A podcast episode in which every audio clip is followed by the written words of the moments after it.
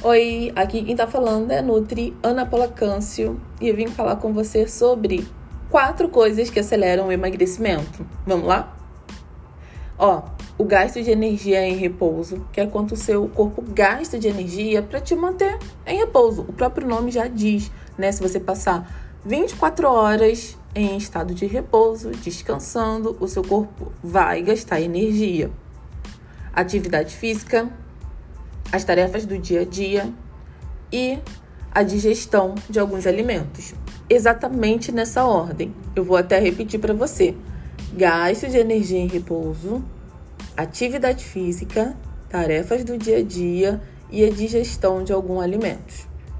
O gasto de energia em repouso pode ser afetado por questões genéticas e hormonais, mas com atividade física é possível acelerar o seu metabolismo. O nível de massa muscular também pode afetar, na verdade, pode aumentar o gasto de energia em repouso do seu corpo. Se mover mais nas tarefas do dia a dia, como andar mais até o mercado ou para pegar um transporte, é um segredinho para emagrecer. E por último, os alimentos termogênicos. Sabia disso? Não! Então tenho mais coisa para te contar. A alimentação pode potencializar tudo isso.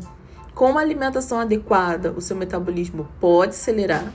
Você vai ter um desempenho melhor nos exercícios e você também vai ter mais disposição para as atividades do dia a dia.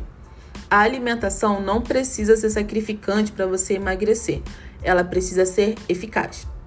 A alimentação eficaz para emagrecimento é com, com quem? Com nutricionista.